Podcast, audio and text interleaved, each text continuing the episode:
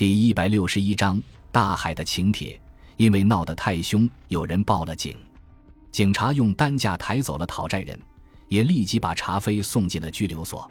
听取证词时，我虽提出了自卫申辩，法官仍然同意了助理牙医的意见。这种情况要求的应该是高保释金。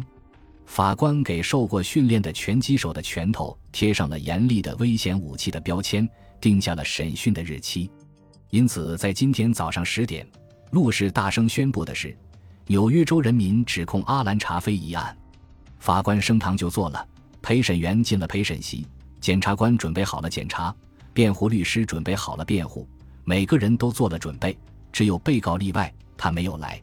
大人，我说，被告是个医生，在曼哈顿总医院接受训练，可能是因为有急诊耽误了，因此我们似乎面临着一个问题。不，律师，我们没有面临任何问题，面临问题的是你们。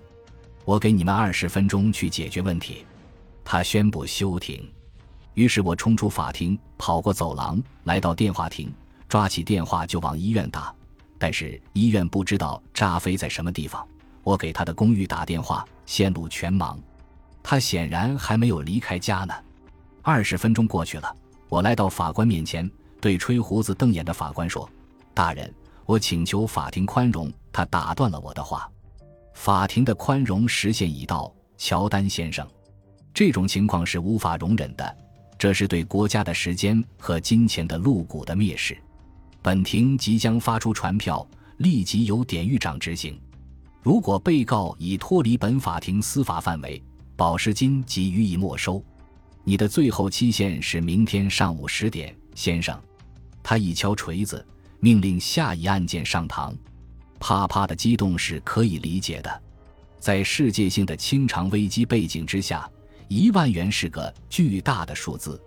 我摆脱了他抓住我袖子的手，又回到电话机前，仍然是线路全盲。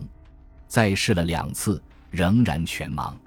于是我让电话滚到地狱里去，自己跑出了法院，招手叫来了一辆出租车，向东七十九街疾驶。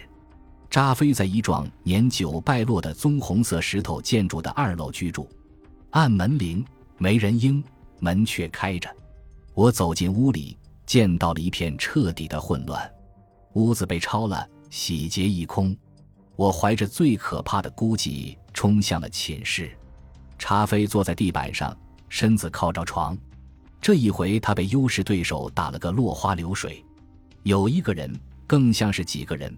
把他狠狠地收拾了一顿，他那张脸被打成了汉堡包。他想说话，却只发出断断续续的咕噜。看来这位医生自己是需要医生了，而且迫不及待。我找电话，却发现话筒不在钩子上，这才解释了线路全盲的道理。我把话筒挂上钩子，拨了号，终于听见了拨号盘的声音，叫通了曼哈顿总医院。我告诉他们。他们有一个实习医生受了重伤，情况危急，又把他的姓名和地址告诉了他们，再加上一句：“病号情况严重，如果你们不想失掉他，就赶快来。”我转过身子，却发现他已经冷了，失去了知觉。这与他说不定还是一种幸运。救护车到来之后，他们也让我上了车，在驾驶员身边坐下。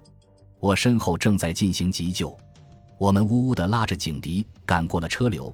闯过了几次红灯，吓坏了好些行人。是谁打他了？驾驶员问。我不知道。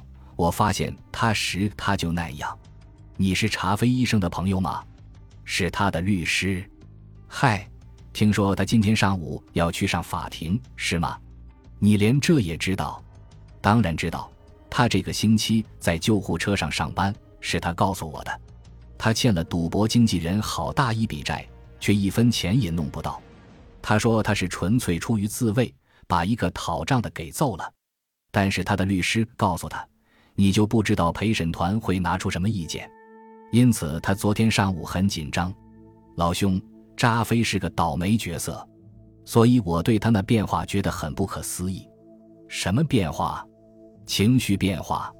他整个上午都拉长着脸，一张脸拉成了六点半。可他马上就飘飘然了，满口笑话，哈哈大笑。是什么时候的事？我们一收进那空中小姐，她就变了。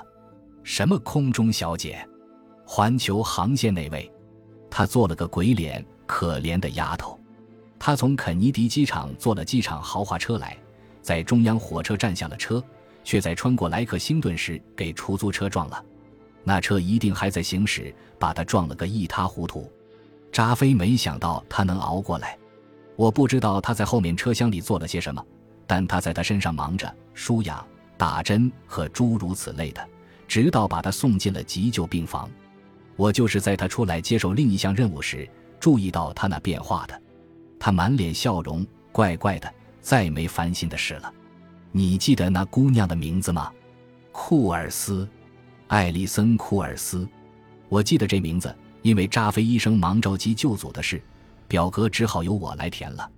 救护车往东一拐，走了一个街区，关掉警笛，再转了个弯道，停下车来。司机又回来帮忙，把伤员从弹簧门推出，那儿已有人等着接收病号。一个模样威严的护士挡住了我的路，让我到接待厅去等候。我坐在许多满面愁容的人之间，思考着年轻的扎菲。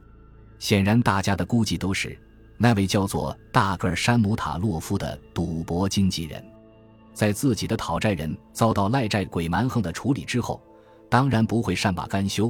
那不成了笑话了，在那种情况下，他怎么能让以后的赖账人守规矩呢？他不能不拿查菲做个警戒。我坐立不安，满心焦虑，好奇心使我不能无所作为。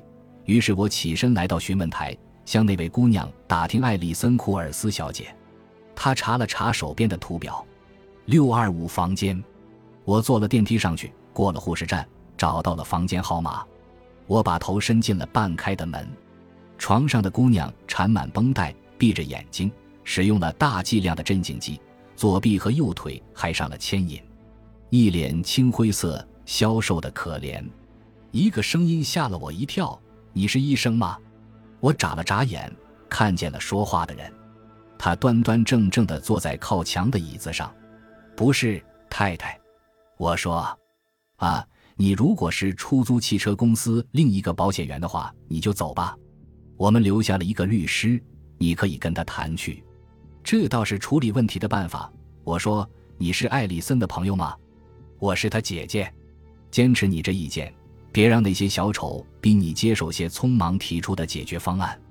他站起身子，来到我身边，他的眼睛黑而敏锐。你认识艾丽森吧？不，太太。那你是什么人？我给了他一张名片，他皱着眉头看了看。斯格特乔丹，这名字仿佛有点熟，但我们没要人给我们找律师。你是个专找交通事故打官司的律师吧？不好这么说，库尔斯小姐，我不受理汽车责任案件。那么你代表谁呢？代表阿兰查菲医生，就是在救护车里处理艾丽森的那个实习医生吗？对。那人倒不错，昨天我在这儿的时候，他来看过艾丽森好几次呢。他的眉头皱得更紧了。我不明白查菲医生为什么会需要律师。说来话长，库尔斯小姐，我愿意喝着杯咖啡跟你谈谈。这座楼有一个很不错的咖啡厅。见他表情不明朗，我继续说：“你妹妹现在没有什么事需要做的，如果有什么变化，大堂护士也可以拨叫你。”他想想。点了点头，然后跟我一起穿过走廊，来到了电梯前。中途还在护士站停了一下，问了问。电梯门开了，一个人走了出来，又突然站住了。哈喽，维基。哈喽，本。他冷淡地说：“艾丽森怎么样了？差不多还那样。”他回答：“恢复知觉没有？恢复了一会儿，他们又给他打了针，现在还在睡觉。”不能惊动，他对着我的方向抬起一条眉毛，那是个面相迟钝的高个子，深色全发，穿一套运动装。维基给我们俩做了介绍，这是本寇安机长，艾里森上次飞行的副驾驶员，这位是斯格特乔丹。那人热情地点了点头。你们正打算离开吗？我们正要去咖啡厅。我说，我能跟你们一起去吗？我看不必了，维吉说：“乔丹先生有事要跟我谈。对着拒绝，他没有什么反应。明白了，好，请你告诉我，艾里森，我来过了，我还会来看他的。好的。坐电梯下楼时，他俩就没有再说话。寇安机长在大厅那一层跟我们分了手，我们俩继续下降。我拿了咖啡，来到角落里的一张小桌子边。感谢您的收听，喜欢别忘了订阅加关注，主页有更多精彩内容。